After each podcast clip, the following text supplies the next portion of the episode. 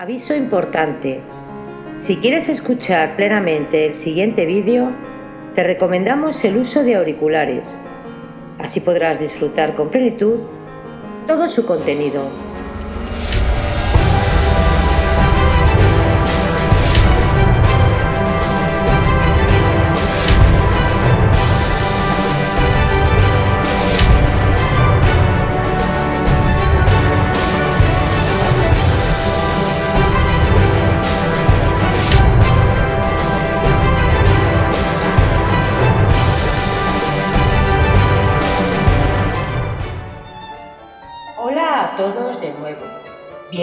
A Biografías Épicas. Hoy continuamos con la narración de la novela histórica y épica Lo que el viento se llevó, de la escritora Margaret Mitchell. Recordaros suscribiros al canal para así poder colaborar a crecer juntos. Hay muchas historias increíbles por descubrir. Lo que el viento se llevó por Margaret Mitchell. Capítulo 28 El frío apareció de pronto como una fuerte helada. Rachas de viento glaciar se deslizaron por debajo de las puertas e hicieron trepidar los cristales de las ventanas con monótonos golpeteos. Las últimas hojas caían de los ya desnudos árboles y solamente los pinos se mantenían firmes y conservaban su vestimenta, negra y fría en contraste con el grisáceo fondo. Los senderos rojizos llenos de baches estaban endurecidos por las heladas, y el hambre cabalgaba sobre los vientos que recorrían Georgia.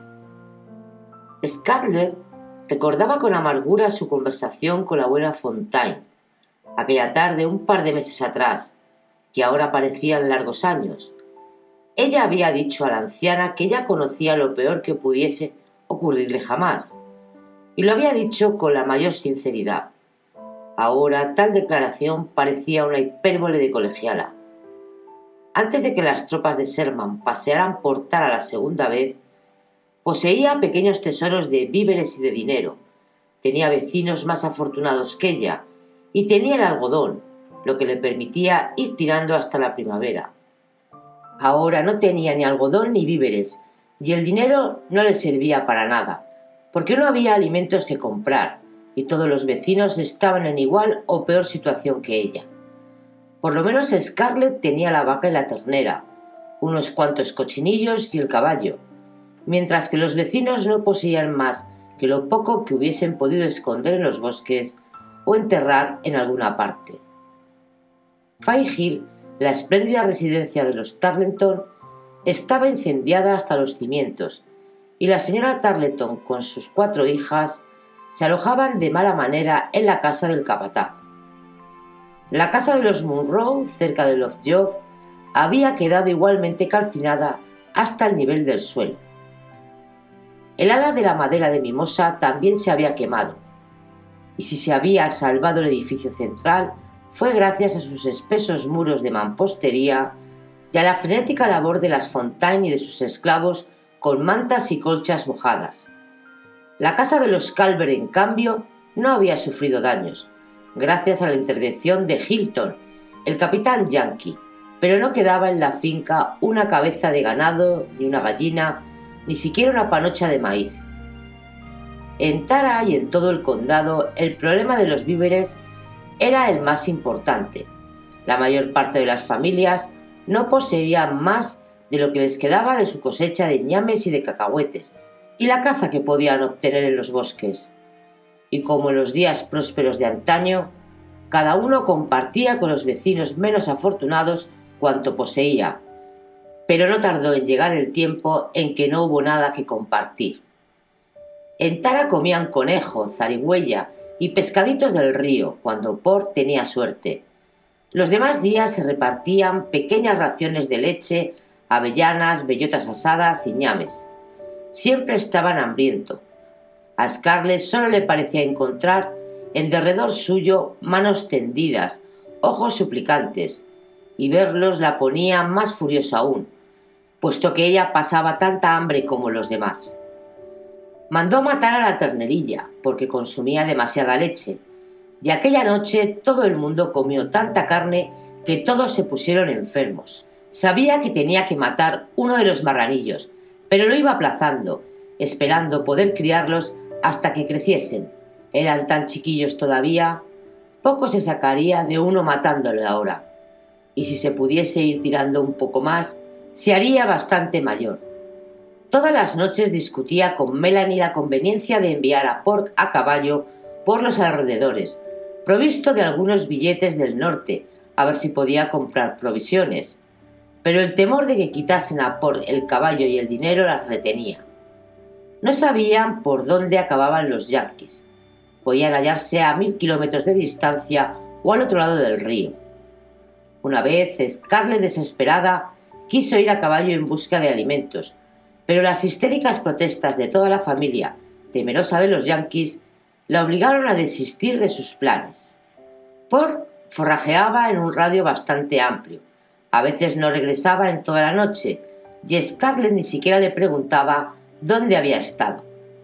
En ocasiones volvía con algo de caza, en otras con unas panochas de maíz o una bolsa de guisantes secos. Una vez trajo un gallo, que dijo haber encontrado por los bosques. La familia lo comió con deleite, pero no sin cierto remordimiento, porque sabían que Por lo había robado, igual que el maíz y los guisantes. Una noche, poco después, llamó con los nudillos a la puerta de Scarlett, cuando ya todos los de la casa estaban dormidos, y mostró avergonzado una pierna acribillada de perdigones.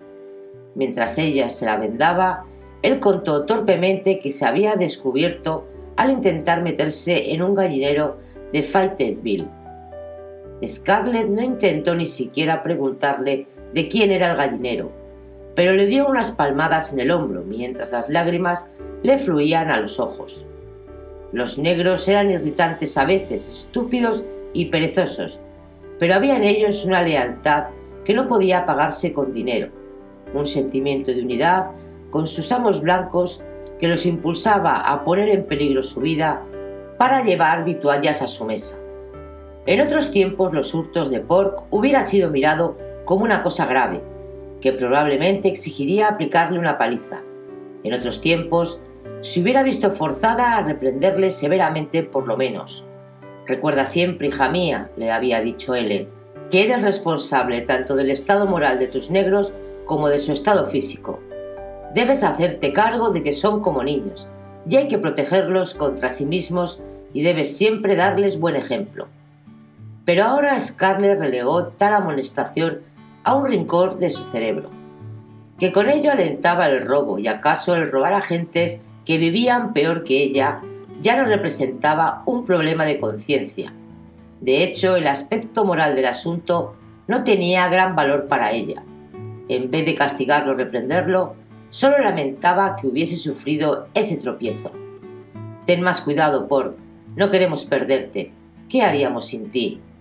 Has sido muy bueno y muy fiel, y cuando tengamos dinero otra vez, voy a regalarte un gran reloj de oro con una inscripción que diga lo que se lee en la Biblia te has comportado bien, siervo fiel y bueno.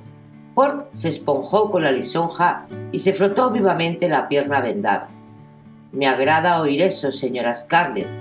¿Cuándo espera usted tener dinero? No lo sé, Pork, pero lo tendré de un modo o de otro, antes o después. Se inclinó mirándole con los ojos tan ausentes pero tan amargamente enconados que el negro se agitó inquieto.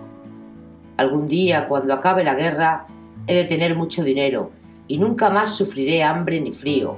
Ninguno de nosotros sufrirá jamás hambre ni frío. Todos vestiremos bien y tendremos pollo asado cada día. Y cayó. La regla más estricta de Tara, regla que ella misma había establecido y que se respetaba rigurosamente, consistía en que nadie podía hablar de lo bien que comían antes ni de lo que comerían ahora si pudiese.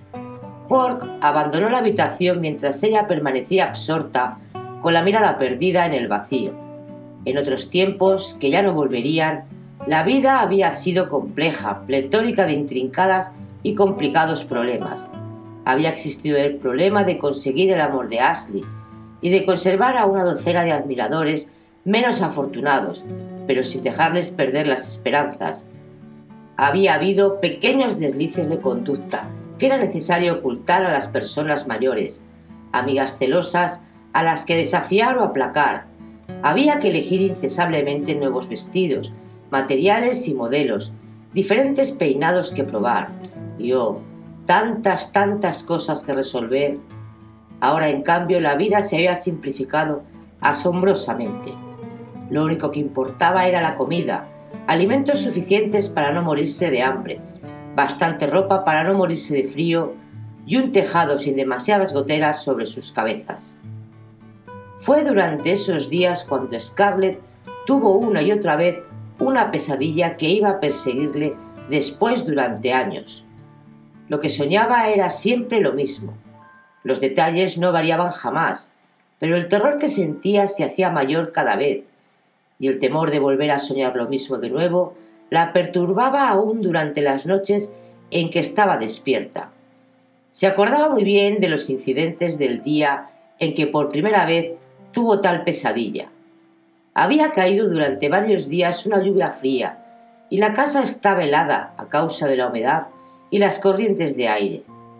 Los leños de la chimenea estaban húmedos y despedían mucho humo, pero poco calor.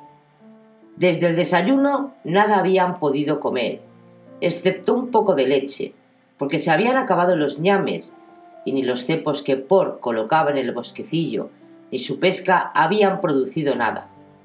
Habría que matar uno de los marranillos si querían comer algo al día siguiente.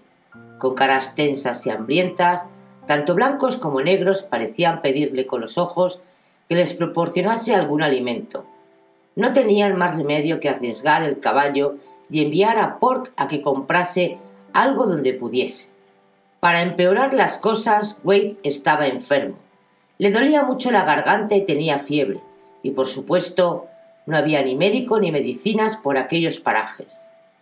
Hambrienta y fatigada, después de cuidar al niño durante largas horas, lo dejó en manos de Melanie por un rato y fue a tumbarse a la cama, con los pies helados, daba vueltas y vueltas sin poder dormirse, abrumada por el temor y la desesperación. Una y otra vez pensaba, ¿qué puedo hacer? ¿A quién acudir? ¿No hay en el mundo nadie que pueda ayudarme? ¿No le quedaba ya ningún recurso? ¿Por qué no había alguien, alguna persona sabia y fuerte, que quitase tan pesada carga de sus hombros? Ella no estaba hecha para soportar tanto peso, no sabía cómo llevarlo, y al fin se entregó a una inquieta modorra. Se hallaba en un país salvaje y extraño, tan oscurecido por torbellinos de niebla que no podía ver ni su propia mano al ponerla ante los ojos. El suelo parecía oscilar bajo sus pies. Era como una tierra embrujada, silenciosa, de un ominoso silencio, y ella estaba perdida allí, perdida y asustada como un niño en las tinieblas. Se sentía hambrienta y helada, y tan aterrada por aquella ignota atmósfera que la rodeaba que quería gritar y no podía. En la neblilla percibía cosas extrañas que venían a tirar de su falda, a cogerla y arrastrarla hacia un suelo incierto y movedizo en la que ella se sostenía difícilmente en pie. Percibía manos crueles, espectrales. Luego sentía que más allá, entre la opaca atmósfera, existía un refugio, un asilo, un techo que podía proporcionarle protección, calor, hospitalidad. Pero ¿dónde estaba? ¿Podría llegar hasta él antes de que esas manos la agarrasen y la derribasen entre las movedizas dunas? De pronto se veía corriendo, corriendo como loca entre la neblina, chillando y gritando, extendiendo los brazos para sí lo que no era más que aire y niebla húmeda. ¿Dónde estaba el refugio? No daba con él, pero estaba cerca, oculto en alguna parte. Si pudiese llegar hasta allí, estaría salvada. Pero el terror debilitaba sus piernas y el hambre le hacía perder los sentidos. Dio un desesperado grito y se despertó, viendo junto a ella el inquieto rostro de Melanie y sintiendo la mano de Melanie que la sacudía para despertarla. La pesadilla se repitió una y otra vez en cuanto se acostaba con el estómago vacío, y esto ocurría con mucha frecuencia. Estaba tan asustada que temía quedarse dormida, aunque se decía febrilmente a sí misma que era tonto tener miedo de un sueño. Era tonto, claro, pero la idea de caer desmayada en aquella región de nieblas era para ella tan aterradora que comenzó a dormir en la cama de Melanie, a fin de que ésta la despertase en cuanto comenzara a gemir y a revolverse inquieta, dejando adivinar que era víctima de la pesadilla una vez más. Bajo la tensión se fue quedando pálida y flaca. Su cara perdió sus lindos contornos, haciendo sobresalir los pómulos, acentuando sus oblicuos ojos verdes y haciéndola parecerse a un gato hambriento en busca de presa. Bastantes pesadillas tengo durante el día para que sufra otras por las noches, pensaba con angustia, y comenzó a guardar su pequeña ración diaria para comerla precisamente antes de irse a la cama. En los días de Navidad, Frank Kennedy y un pequeño pelotón del comisariado llegaron hasta Tara en inútil búsqueda de cereales y animales para el ejército. Parecía un grupo de harapientos rufianes montados sobre caballos cojos o macilentos, en tal estado que resultaba evidente que no podían ser empleados en servicios más activos. Al igual que sus monturas, aquellos individuos eran inútiles como fuerzas en el frente de batalla, y a excepción de Fran, al que no le faltaba un ojo, le faltaba un brazo o algún otro órgano. Casi todos llevaban uniformes azules cogidos a los yanquis, y durante un breve momento de terror, las gentes de Tara creyeron que habían vuelto los soldados de Sherman. Se quedaron en la plantación aquella noche, durmiendo sobre el suelo en el salón y felices de tumbarse sobre una mullida alfombra, porque llevaban semanas sin acostarse bajo techado, o sobre algo más blando que briznas de pino formando una capa sobre la endurecida tierra. A pesar de sus andrajos y de sus barbas sucias, formaban una pandilla de hombres bien educados, charlatanes y bromistas, chistosos y requebradores, muy contentos de poder pasar la Nochebuena en una gran casa, rodeados de mujeres jóvenes y bonitas, como acostumbraban a pasarla en otros tiempos. Se negaron a tomar la guerra en serio, contaron tremendos embustes para hacer reír a las chicas y llevaron a la desnuda y saqueada mansión los primeros destellos de frivolidad, los primeros síntomas de alegría que se habían conocido allí durante largo tiempo. Esto es casi como antes, cuando dábamos fiestas en casa, ¿verdad? Cuchicheo suelen que se sentía feliz a Scarlett. Suelen estaba en la gloria al tener admiradores a su lado otra vez, y no podía apartar su mirada de Frank Kennedy. Scarlett quedó sorprendida al ver que su hermana podía parecer casi bonita a pesar de la delgadez extrema que le quedara después de su enfermedad. Ahora sus mejillas aparecían rosadas y en sus ojos brillaba una mirada suave y luminosa. Debe de quererle realmente, pensó Scarlett con cierto desdén. Me figuro que incluso se humanizaría si llegase a tener marido, aunque el marido fuese un carcamal como Frank. Carlin también se había animado un poco, y aquella noche abandonó en parte su aspecto de sonámbula. Averiguó que uno de aquellos hombres había conocido a Brett Tarleton y había estado con él cuando lo mataron y se prometió a sí misma una larga conversación acerca del asunto después de la cena. Durante esta, Melanie sorprendió a todos haciendo un esfuerzo para abandonar su timidez habitual y mostrarse casi vivaracha. Se rió y bromeó, y casi, aunque no del todo, llegó a coquetear con un soldado tuerto que agradeció aquel esfuerzo con pródigas galanterías. Scarlett apreciaba cuánto significaba aquel esfuerzo, tanto mental como físicamente, porque Melanie sufría verdaderas torturas con su invencible timidez ante la presencia de cualquier ser del género masculino. Además, no se encontraba del todo bien. Aunque insistía en que estaba ya buena y trabajaba más que Dilce, Scarlett sabía que seguía enferma. En cuanto tenía que levantar algo un poco pesado, palidecía y tenía una manera especial de sentarse de repente, como si las piernas se negasen a sostenerla, tan pronto como intentara hacer el menor esfuerzo. Pero esa noche, tanto ella como Suelen y Carrie hicieron todo lo posible para que los soldados pasasen una buena noche agradable. La única que no disfrutó con la compañía de sus huéspedes fue Scarlett. La pequeña tropa había agregado su ración de maíz tostado y carne prensada a la cena de guisantes secos, manzanas cocidas y cacahuetes que mamita les sirvió, y todos declararon que era la mejor cena que habían comido desde hacía varios meses. Scarlett los veía comer y se sentía intranquila.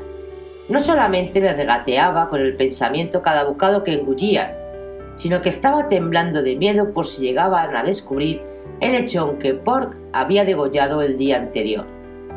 El lechoncillo quedó colgado en la despensa y ella había prometido muy en serio que sacaría los ojos a cualquiera de la casa que mencionase a los huéspedes la presencia de los hermanos y hermanas del difunto cerdito, puestos en seguridad en el pantano. Aquellos hombres hambrientos devorarían el lechón en una sola comida, y si averiguaban que había otros vivos, los requisarían para el ejército. No menos alarmada estaba con respecto a la vaca y al caballo, y lamentaba que uno y otro no se encontrasen igualmente escondidos en el pantano en vez de estar atados en el bosque junto al prado. Si el comisariado se llevaba su ganado, era imposible que Tara soportase el invierno. No había manera de reemplazar esos animales. Lo que el ejército comía o dejaba de comer no era cosa de ella. El Estado debía preocuparse de su ejército. Bastante trabajo tenía ella para alimentar a los suyos. Los soldados añadieron todavía como postre unos pequeños parecillos de ariete. Era la primera vez que Scarlett veía aquel comestible confederado, acerca del cual se hacían entonces casi tantos chistes como acerca de los piojos. Consistía en carbonizadas espirales de algo que parecía madera. Los huéspedes la retaron a que hincase el diente a uno, y cuando lo hizo, descubrió que bajo la superficie ennegrecida por el humo había una especie de pan de maíz sin sal. Los soldados mezclaban con agua su ración de maíz, añadiendo sal cuando la tenían. Envolvían con la espesa pasta los arietes y los tostaban sobre las hogueras de los campamentos. Quedaban tan duros como el turrón de almendra, pero tan insípidos como el serrín, y después de probar el primer bocado, Scarlett se apresuró a devolver el pedazo entre grandes carcajadas de todos. Cruzó su mirada con la de Melanie y el mismo pensamiento se reflejó patentemente en muchas fisionomías. ¿Cómo pueden continuar luchando si no tienen para comer más que esta porquería? La comida fue bastante alegre, incluso Gerald que la presidía con mirada ausente desde la cabecera de la mesa, se las compuso para extraer del fondo de su cerebro algo de sus modales de buen anfitrión y una vaga sonrisa. Los hombres charlaban, las mujeres sonreían y se mostraban halagadoras, pero Scarlett, al volverse súbitamente hacia Frank Kennedy para preguntarle noticias de la señorita Pittipat, sorprendió en su rostro una expresión que le hizo olvidar lo que pensaba decir. Sus ojos se habían apartado de los de Suele y se paseaban por toda la estancia, hacia la mirada sorprendida y casi familiar de Gerard, hacia el suelo desprovisto de alfombras, hacia la chimenea, desnuda de todo ornamento, hacia los muebles hundidos y las rasgadas tapicerías que las bayonetas yanquis habían destrozado, hacia el rajado espejo suspendido sobre la consola, hacia las manchas oscuras que habían dejado en la pared los cuadros que allí colgaban antes de la llegada de los yanquis, hacia el reducido servicio de mesa, hacia los viejos, pero cuidadosamente remendados vestidos de las muchachas, hacia el saco de harina, que convertido en infantil vestimenta llevaba Wade. Fran rememoraba aquel Tara que él había conocido antes de la guerra, y su rostro registraba una contracción de dolor, de cansada e impotente cólera. Amaba a Suelen, tenía afecto a sus hermanas, respetaba a Gerald y sentía verdadero cariño hacia la plantación. Desde que Sherman se paseara por todo Georgia, Fran había visto muchos espectáculos tristes en sus excursiones a caballo por el estado, a fin de buscar provisiones para el ejército. Pero nada había impresionado tanto su corazón como ahora Tara. Hubiera querido hacer algo por los O'Hara, especialmente por Suelen, y nada podía hacer. Cuando Scadler le sorprendió, él meneaba la cabeza compasivamente y chascaba la lengua contra los dientes. Percibió la llama del indignado orgullo que brotaba de los ojos de ella y se apresuró a bajar la mirada hacia el plato, confuso. Las muchachas estaban hambrientas de noticia. No había servicio de correos desde la caída de Atlanta, hacía ya cuatro meses, y se hallaban ahora en completa ignorancia de dónde andaban los yanquis, qué tal iba el ejército confederado, qué había sucedido en Atlanta y qué era de todos los amigos.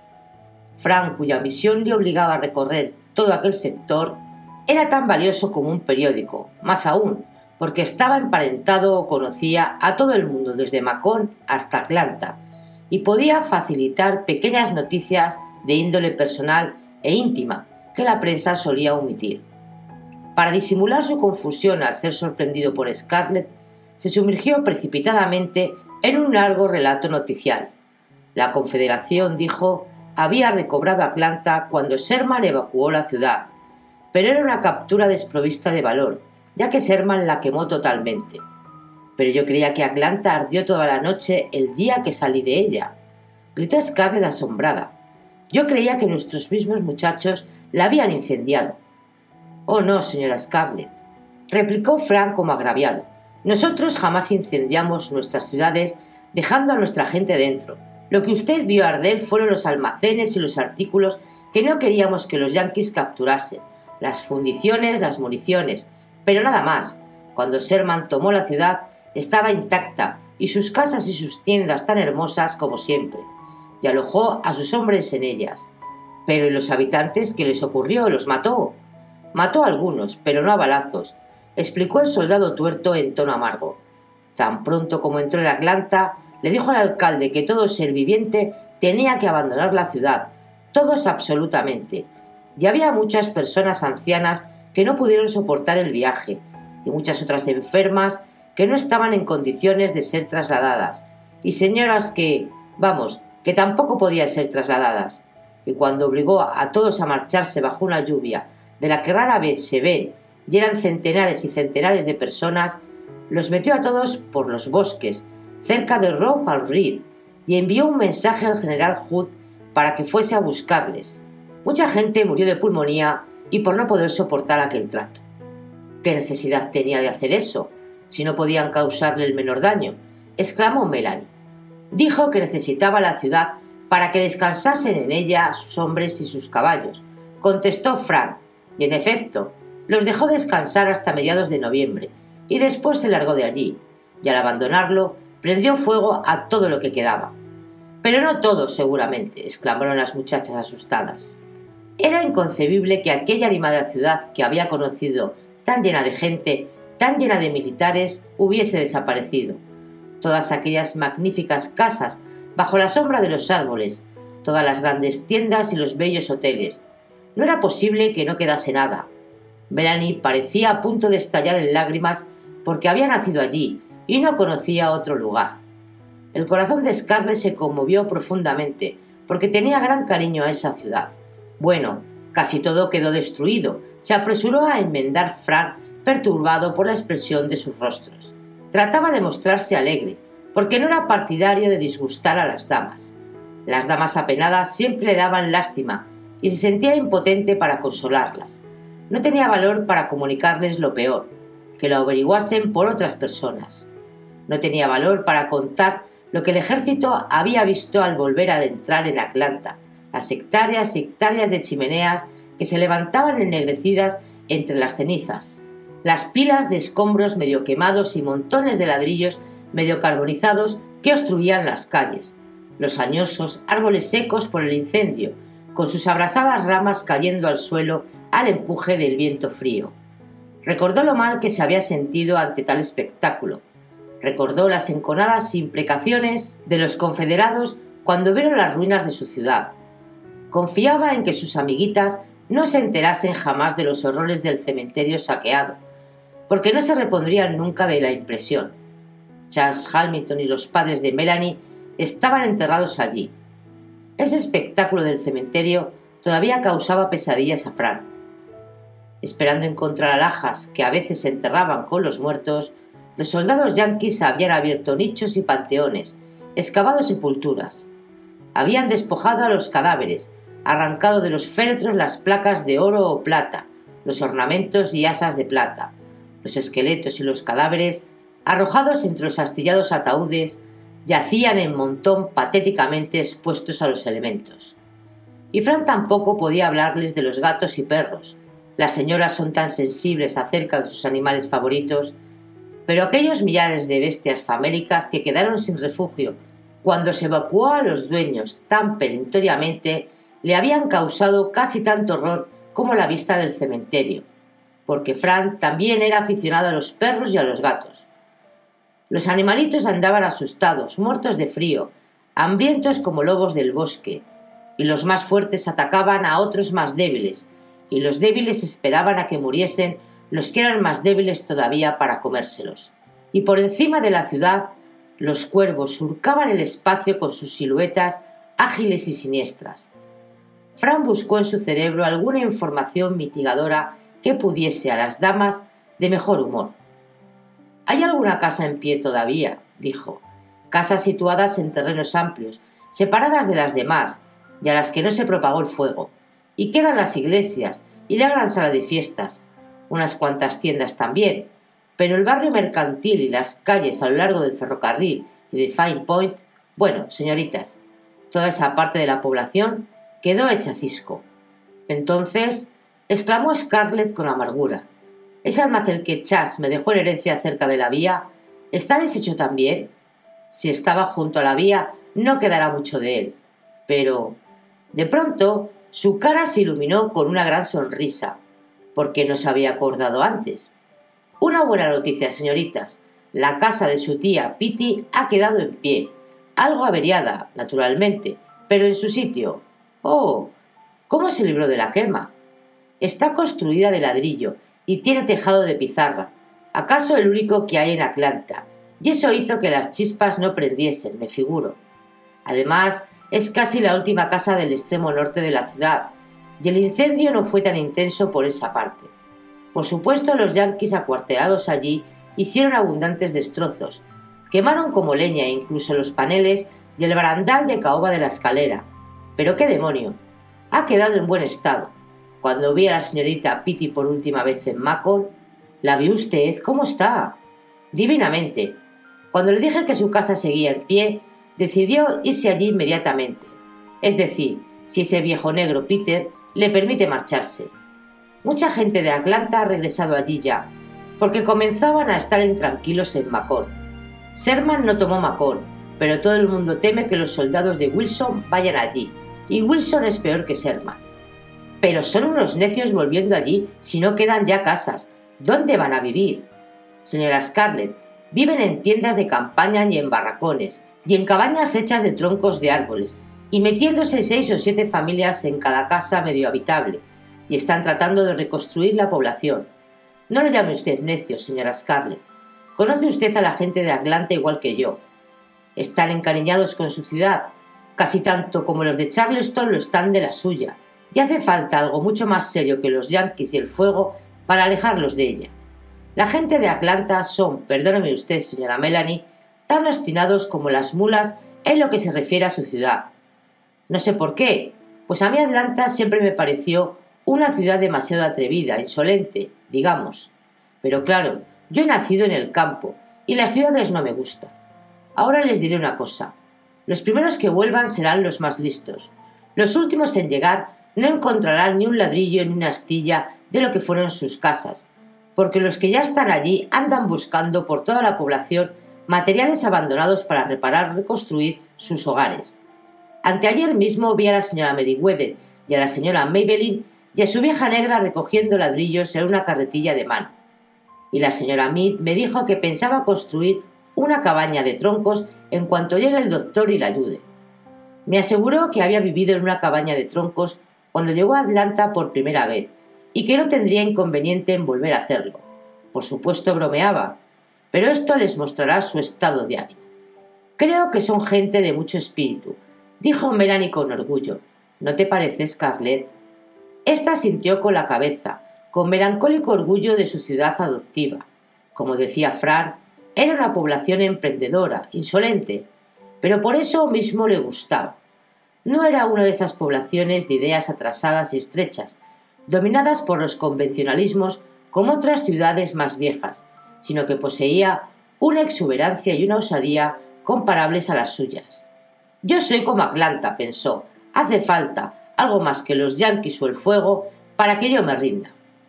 Si la tía Pitty vuelve a Atlanta, valdría más que nos fuésemos a vivir con ella, dijo Melanie interrumpiendo el engranaje de sus pensamientos. Sola se morirá de miedo. Pero Meli, ¿cómo puedo yo dejar esto? preguntó Scarlett enfadada. Si tantas ganas tienes de salir de aquí, no seré yo quien te detenga. Oh, no quise decir eso, querida, exclamó Scarlett sonrojada por la angustia. ¡Qué alocada soy! Naturalmente tú no puedes dejar Tara. Y me figuro que el tío Peter y la cocinera negra pueden cuidar bien a la tía. Nada te impide marcharte, repitió Scarlett con sequedad. Sabes bien que yo no he de dejarte, contestó Melanie. Sin ti me moriría de miedo. Como gustes. Además, nunca se me ocurrió volver a Atlanta. Tan pronto como levanten unas cuantas casas, irá Serman otra vez y las incendiará. No irá, dijo Fran, y a pesar de sus esfuerzos, su rostro se nubló. Ha seguido atravesando el estado hasta la costa. Savannah fue tomado esta semana, y dicen que los yanquis están penetrando ya por Carolina del Sur. ¿Han tomado Savannah? Sí, era inevitable, señora.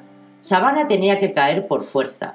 No dejaron suficientes hombres para defenderla, aunque se echó mano de todos los que fue posible reclutar. A todo hombre que pudiese, aunque no fuera más que arrastrar un pie detrás de otro. ¿No saben ustedes que cuando los yanquis marcharon contra Midgelville, se llamó a todos los cadetes de las academias militares, por jóvenes que fuesen, y hasta abrieron los presidios del Estado para conseguir más tropas?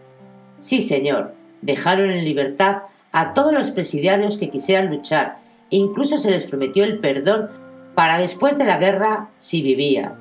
Se le ponía la carne de gallina viendo a esos pobres cadetes alineados con ladrones y asesinos. ¿Liberaron a los presidiarios para que puedan volver a empezar? Vamos, señora Scarlett, cálmese. Están muy lejos de aquí, y además se portan bien como soldados. Ser ladrón no impide ser un buen soldado, ¿verdad? Me parece bien esa medida, opinó Melanie con dulzura. Bueno, pues a mí no, repuso Scarlett categóricamente. Bastantes bandidos hay por ahí. De todos modos, con los yanquis y con los... Se detuvo a tiempo, pero los invitados se echaron a reír. Con los yanquis y con nuestro departamento de comisariado, añadieron para terminar la frase, y ella se sonrojó. ¿Pero dónde está el ejército del general Hood? intervino Melanie presurosamente. Me parece que él hubiera podido defender Savannah. ¿Cómo, señora Melanie? prorrumpió Fran, sorprendido y hasta indignado. El general Hood no se ha aproximado siquiera a ese sector. Está combatiendo en Tennessee, tratando de atraer a los yanquis y de echarlos de Georgia. Pues sí que le resultaron bien sus planes, exclamó Scarlett con ironía. Dejó que los malditos yanquis entraran por aquí sin que tuviésemos para protegernos más que chicos de la escuela, presidiarios y viejos de la Guardia Territorial. Hija mía, dijo de pronto Gerard incorporándose, estás usando un lenguaje censurable. Tu madre se disgustará. Todos los yanquis son unos malditos, exclamó Scarlett fogosamente, y siempre habré de llamarlos así. Al nombrarse a Ellen todo el mundo se sintió algo embarazado, y la conversación se cortó en seco. Melanie la reanudó de nuevo. Cuando estuvo usted en Macon, ¿vio a India y a Honey Wilkes? ¿Sabían, ¿Sabían algo de Ashley? Señora Melanie, ya sabe usted que si yo hubiese tenido la menor noticia de Ashley, habría venido corriendo hasta aquí desde Macon para comunicársela, dijo Fran en tono de reproche. No, no sabían nada. Pero no se inquiete usted por Ashley, señora Mary. Ya sé que hace tiempo que no se ha oído nada acerca de él. Pero ¿cómo tener noticias de alguien que está prisionero? Y menos mal que las cosas andan mejor en las cárceles yanqui que en las nuestras. Después de todo, a los yanquis les sobra comida y tienen medicamentos y mantas. No están como nosotros, que al no tener suficiente para alimentarnos, poco podemos alimentar muy bien a nuestros prisioneros. Oh, a los yanquis siempre les sobra todo, exclamó Melanie con amarga excitación. Pero no se lo dan a los prisioneros. Ya sabe usted que no, señor Kennedy. Lo dice únicamente para que yo esté tranquila. Ya sabe usted bien que nuestros muchachos se llenan ahí, cuando no se mueren de hambre, sin doctores ni medicamentos. Y esto claro porque los yanquis los odian. Oh, si pudiésemos hacer desaparecer del mundo hasta el último yanqui. Yo sé que Ashley está... No lo digas, le gritó Scarlett sintiendo el corazón en la garganta. Mientras nadie dijese que Ashley estaba muerto, persistía en su corazón una vaga esperanza de que viviese, pero le parecía que si oía pronunciar las fatales palabras, él moriría en aquel mismo momento. Vaya, señora Wilkes, no se preocupe usted de su marido, dijo el soldado tuerto en tono persuasivo. Yo fui capturado después de la primera batalla de Manassas y canjeado después, y mientras estuve en el calabozo me sirvieron de lo mejor. Pollo asado, bizcochos. Creo que es usted un embustero, dijo Melanie con leve sonrisa, y era esta la primera vez que Scarlett le veía desplegar alguna agresividad con un hombre. ¿No tengo razón? Sí la tiene, concedió el soldado tuerto, dándose una palmadita sobre el muslo mientras soltaba una carcajada. Si viniesen ustedes al salón, les cantaré algunos villancicos de Navidad, dijo Melanie contenta de poder variar de conversación. El piano fue la única cosa que los yankees no pudieron llevarse. Está muy desafinado, suelen. Atrozmente, contestó ésta dirigiendo una sonrisa invitadora a Fran. Pero al salir del comedor, Fran se quedó rezagado y tiró de la manga a Scarlett. ¿Puedo hablarle a solas? Durante unos terribles instantes, ella temió que fuera a hablarle de los animales escondidos y se dispuso a soltarle cualquier mentira. Cuando se despejó la estancia y ambos quedaron de pie junto a la lumbre, todo el buen humor ficticio que había mostrado Fran delante de los demás desapareció, y Scarlett observó que parecía un viejo. Su rostro estaba demacrado y tan pardusco como las hojas que danzaban por el prado de Tara, y su barba rojiza y rala estaba veteada de gris. Fran se la alisó maquinalmente y tosió con embarazo antes de comenzar a hablar. Siento mucho lo de su madre, señora Scarlett. Por favor, no hable de ello. Y su padre está así desde... Sí, no es el mismo, como puede usted ver. Ciertamente la quería de veras. Oh, señor Kennedy, se lo ruego, no hablemos de... Lo siento, señora Scarlett, perdóneme, dijo él moviendo los pies nerviosamente. La verdad es que quería hablar con su padre de un asunto, y ahora veo que sería inútil. ¿Acaso pueda yo servirle para el caso, señor Kennedy? Soy ahora el cabeza de familia. Bueno, yo comenzó Frank dando unos tirones a su pobre barba. La verdad es que... Bueno, señora Scarlett, yo tenía intenciones de pedir el matrimonio a la señorita Suel. ¿Quiere usted decir, exclamó Scarlett con sorpresa, que todavía no ha pedido el consentimiento a mi padre?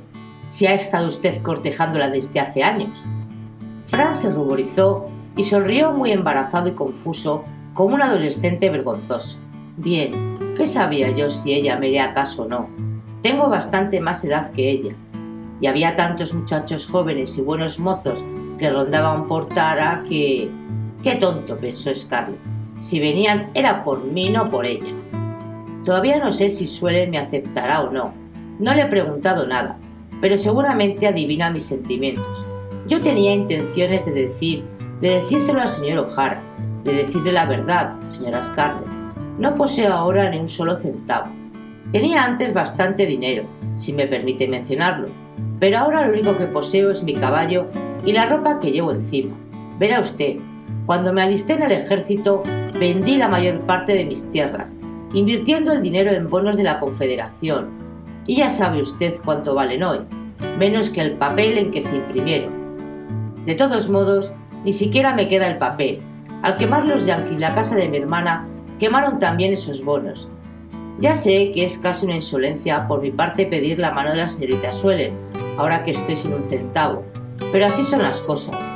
He pensado y reflexionado, y veo que no sabemos cómo acabará todo. Nadie lo sabe. Para mí, esto es como el fin del mundo. Nada hay seguro, y sería un gran consuelo, y acaso significaría también cierta tranquilidad para ella, estar ya comprometidos. Siempre sería una seguridad, no me atrevería a proponer matrimonio hasta convencerme de que soy capaz de encargarme de ella, señora Scarlett, y no sé cuándo podrá ser. Pero si el amor sincero tiene para usted algún valor, puede usted estar persuadida de que la señorita Suelen será rica de ese valor, aunque no lo sea del otro.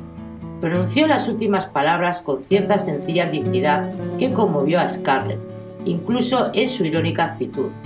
No acertaba a comprender que nadie pudiese enamorarse de Suelen. Su hermana le parecía un monstruo de egoísmo, una de las niñas tontas que jamás están contentas, una mujer que nunca podía hacer más que amargar la vida a los demás. Eso no importa, señor Kennedy, contestó ella con amabilidad. Estoy segura de poder hablar en nombre de mi padre. Él siempre le apreció a usted y esperaba que algún día Suelen y usted se casaran. ¿De veras? exclamó Frank con alegría reflejada en su rostro. Ciertamente, contestó Scarlett ocultando la risa, porque recordaba que frecuentemente Gerald había gritado a Suelen a la hora de cenar. ¿Y qué hay de eso, señorita? Ese ardiente admirador tuyo. ¿No se ha declarado todavía? Voy a tenerle que preguntarle qué intenciones trae. Entonces le hablaré esta noche, dijo él con la faz temblorosa mientras agarraba la mano de la joven y se la sacudía con inconsciente vigor. Es usted muy bondadosa, señora Scarlett. Voy a decir a mi hermana que venga, contestó Scarlett con una sonrisa y dirigiéndose al salón. Melanie comenzaba a tocar. El piano estaba desafinado, pero algunas notas sonaban pasablemente, y Melanie levantaba la voz para dirigir a los demás el canto de Escuchad, los ángeles anunciadores cantan. Scarlett se detuvo. Parecía imposible que la guerra hubiera pasado por allí dos veces, que viniesen de un país devastado, casi sin tener que comer, y que pudiesen estar entonando ese cántico navideño como si nada ocurriese. Se volvió de pronto hacia Frank. ¿A qué se refería cuando ha dicho que esto le parecía como si fuese el fin del mundo? Se lo diré con franqueza, respondió lentamente, pero no quisiera que alarmase usted a las demás con lo que voy a explicarle. La guerra no puede prolongarse mucho. No hay hombres de refresco para nutrir las filas, y las deserciones menudean, más de lo que se admite oficialmente. Claro, esos hombres no pueden continuar alejados de sus familias cuando saben que éstas se mueren de hambre y vuelven a sus casas con objeto de procurar cuidar de su alimentación. No se les puede criticar, pero eso debilita al ejército, y el mismo ejército no puede combatir sin víveres, y no los hay. Lo sé porque yo me ocupo precisamente de eso. He recorrido esta comarca en todas las direcciones desde que recuperamos Atlanta, y no queda en ella ni lo bastante para alimentar a un tordo.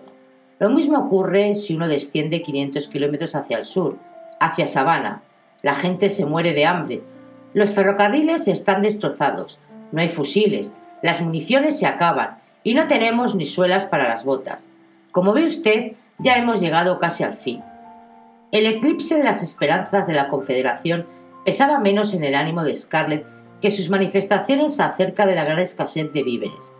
Ella había tenido la intención de enviar a Por con el carro y el caballo, las monedas de oro y el dinero del norte, para que recorriese toda la comarca en busca de provisiones. Pero si era verdad lo que Fran había dicho. Sin embargo, Macón no había caído, y debía de haber víveres de alguna clase en Macón. Tan pronto como se hubiesen alejado un poco los del comisariado, enviaría a Port a la ciudad, arriesgándose a que el ejército se quedase con el valioso animal. Tenía que intentar. Bueno, no hablemos más acerca de cosas desagradables esta noche, señor Kenneth, dijo. Vaya usted a sentarse al despachito de mamá, y yo le enviaré a Suelen para que puedan...